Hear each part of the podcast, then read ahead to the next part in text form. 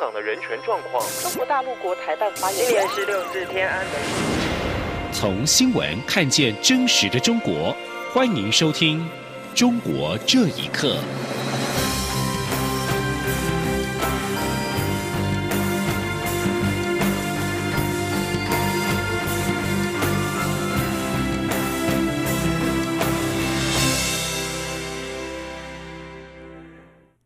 各位好，欢迎收听《中国这一刻》。《华盛顿邮报》在二十三号刊登了捷克布拉格市长赫瑞普的一篇名为《为什么我们要在布拉格市政厅悬挂雪山狮子旗》的文章。文章中提到，在市政厅升起雪山狮子旗根本不应让中国感到困扰，因为一九五一年中国和西藏政府达成了协议，赋予了西藏广泛的自治权。赫瑞普还在文章当中表示。与北京的姐妹城市协议中有一项放弃支持台湾跟西藏独立的条款，我们的市政府拒绝了这项条款，这对于中国来说是不可接受的。布拉格因此也解除了与北京的姐妹城市的协议，并将于明年的一月和台北市正式签署姐妹城市协定。赫瑞普在文中表示，在和北京的交往中吸取了两个重要的教训。他说。中国不是一个可信赖的商业伙伴。如果政治需要，他会毫不犹豫地牺牲有利可图的交易。赫瑞普在文章的最后还表示，世界各地在和中国打交道时，应该三思而后行，不要因为害怕被敲诈以及威胁而放弃了自己的价值观以及个人的诚信。香港民间人权阵线今年在联署上宣布，将在二零二零年的一月一号下午两点发起。勿忘承诺，并肩同行大游行，规划由维园中央草坪游行到浙大道行人专用区，并且已经向警方申请不反对通知书。民政表示，游行是要向政府表明，香港人即使在抗争半年之后，新一年的愿望仍只有五大诉求，缺一不可。二零二零年，香港人有很多的工作需要努力，包括了稳守区议会等社区战线。黄色经济圈以及工会战线，这是泛民在十一月二十四号的香港区议会选举大胜之后，民政发起的第二场的游行。而在这之前，民政在十二月八号发起国际人权日游行，并且宣布大约有八十万人参加。而据警方则是公布的数据，则指出游行最高峰的时候有十八点三万人。而香港反送中示威已经持续半年。北京当局的宣传的口径一直把责任推给抗争者，在近日也为了安抚香港年轻人，从港府公务员当中推荐五名香港青年到联合国任职。但是学者认为，香港目前的严峻情势是北京跟港府一手造成。近来示威活动虽然有所缓和，若当局再以强硬的手段来处理，下一轮的大冲突很快就会来临。请听以下的报道。香港反送中抗争的主力为年轻一代。为安抚香港年轻人，中国外交部驻港机构近日从港府的公务员中推荐五名香港青年到联合国任职。中国外交部驻港公署二十三号举办首批由国家推送的香港特区青年赴联合国任职发布仪式。中国外交部驻港特派员谢峰在会中指出。绝大多数香港青年都传承了爱国爱港的优良传统，上街示威的青年只是少部分人，并非代表香港所有青年。示威青年导致香港踏入危险的处境。香港科技大学社会科学部副教授陈明接受自由亚洲电台访问时表示，港府一直没有完全回应港人诉求，反而不断打压民众，将香港推向危险境地的不是民众，而是港府。他也表示，经过香港理工大学抗争事件后，示威活动似乎有所缓和。如果当局再以强硬手段处理事件，下一轮的大冲突很快就会来临。他说：“虽然民意持续系有八成几，虽然民意持续是有八成几的支持，甚至一度升到九成。”是要求特区政府成立独立调查委员会，去处理现实警方与市民的冲突。另一个五大诉求，尽快落实真普选，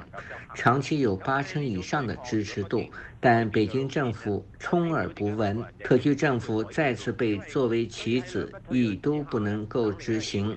所以这种对抗，如果北京不改变路线的话，我看不到为何香港人会改变路线。所以在互不退让之下。等另一个机会又再爆发，从一个政治不稳定的角度，这个也是相当之危险。尤其是你看到北京不停加紧火力进攻。另外，港澳研究会副会长刘兆佳认为，香港示威尚未平息，加上美中角力下，北京面对香港动乱的情势，会从国际大局去应对，并向国际社会展示面对主权等议题没有任何退让空间。央广新闻整理报道：今天是圣诞夜，英国伦敦一位六岁女孩在日前在购买的圣诞贺卡当中，发现其中一张贺卡上面写满了来自于中国上海监狱囚犯的求救信，引发了国际间的关注。而尽管中国外交部反驳该事件为编造的闹剧，不过曾经在中国入狱的名誉人士表示，现在全世界所有的圣诞灯几乎都是中国强迫囚犯组装的。请听以下的报道：居住在伦敦的一名六岁女童，在英国连锁超市买了耶诞贺卡，打开其中一张卡片，里面却已经写满文字，上面写着：“我们是上海青浦监狱的外国囚犯，遭到强迫劳动，请帮助我们，通知人权组织，并且联络韩飞龙。”这件事经过英国星期天《泰晤士报》报道之后。再次引发外界对中国监狱黑暗以及迫害人权情况的关注。根据 BBC 报道，二零一三年转任私家侦探的英国记者韩飞龙以及美籍华裔妻子于英，受雇于英国大型药厂葛兰素史克公司，调查该公司雇员在中国涉嫌行贿一事，之后遭到中国当局逮捕。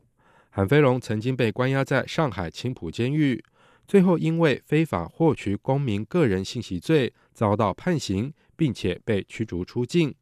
尽管中国外交部发言人耿爽回应指出，这是韩飞龙编造出来的闹剧，并且强调上海青浦监狱没有外籍罪犯遭到强制劳动。不过，中国名誉人士张玲以自身经历告诉自由亚洲电台，中国狱中的犯人一天至少要工作十六个小时，一周工作七天，不能休息。现在全世界能点亮的液氮灯，几乎都是狱中的中国囚徒在非人待遇下生产的。张玲说：“全世界所有的圣诞灯都是中国囚徒组装，而且都是以看守所为主的囚徒组装的。呃，不光圣诞灯，还有这个假花，就是塑料花，我们都是强迫囚徒做这些事情。就是说，凡是这个世界上非常廉价的那种工业品，呃，需要大量手工劳动的，就机器不能胜任的劳动的，基本上都是中国囚徒。”国际人权组织长期高度关注中国的监狱人权状况，在国际社会多年的压力下，中国在两千零一年废除了劳动改造制度。曾经遭到中国政府关押多年的名誉人士魏金生表示：“中国虽然拿掉劳改的黑招牌，并不代表狱中破坏人权的坏事就不存在。中国的人权状况有个有个特点，就是国际社会的压力一旦减轻了，呃，中国的这个监监狱和警察就。”呃，把很多旧的东西就又都恢复了，而且不但是恢复了，过去的警察呢还遵守一些法律，现在警察是越来越不遵守法律了。呃，不光是在监狱里边，在监狱外边，大家都能够观察到。这已经不是第一起囚犯透过销售到欧美国家的产品，铺露中国监狱强迫劳动的事件。人权组织批评中国狱中的奴工事件是人间悲剧。以上新闻由央广整理报道。另外，澳洲成衣大厂 c o t On 集团在今天表示，在英国知名连锁超市业者特意购，因为中国供应商商疑似使用囚犯劳工制作的椰蛋贺卡，而停止厂商供货展开调查之后 c o t On 集团也对中国合作的供货厂商展开了调查。澳洲 c o t On 集团公关部经理麦克奈肯表示，在得知特意购的囚犯劳工事件之后。该集团也对中国供货商展开了调查。靠特集团表示，对现代奴隶的任何形式，包括了强制劳动在内，集团都是秉持零容忍的态度。泰国表示，制作这张仪式是青浦监狱外国囚犯制作的约旦卡片，是距离青浦监狱大约一百公里的浙江云广印业有限公司。而浙江云广印业有限公司并没有回应路透社的询问。另外，美国广播公司 ABC 在二十三号报道，浙江云广印业有限公司的合作厂商除了特异购之外，还包括了美国迪士尼公司以及美国折扣零售业者 Big Lots，而这两家公司都没有回答路透社的询问。被关押将近两年的人权律师于文生被控。煽动颠覆国家政权罪，在今年五月秘密审讯之后，一直没有宣判。在二十三号的上午，他的妻子徐燕再度前往徐州市看守所，要求交代于文生的最新的状况。而家属发现，从他被抓进去之后，所存进去的一毛钱都没有花。于文生是否关押在徐州市看守所，仍然是一个谜。请听以下的报道。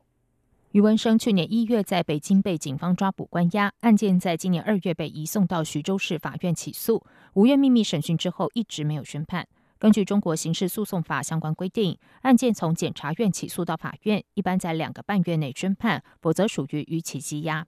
余文生的妻子许燕二十三号在多名法律界人士和支持者陪同下，到徐州市中级人民法院要求公开余文生的最新状况。许燕说：“呃，秘密开庭已已经。”接近八个月了，到了法院已经呃十一到十二个月了，呃，其实就严重超期羁押了。按照法律规定，呃，他也应该告知他现在案件的情况，就是这个法院电脑里就能查到。可是余文生案件，他徐州市中级人民法院的电脑里一直没有他的立案信息。然后呢，我们多次和律辩护律师多次找了那办案法官，一直找不着。许燕一行人在看守所窗口给余文生存钱时，发现从他被抓进去以来，所存进去的一毛钱都没有花。余文生是否关押在徐州市看守所，仍然是一个谜。香港的中国维权律师关注组总干事陈月认为，余文生案拖延至今很不寻常，因为他去年一月份在网上面发发布一个公开信，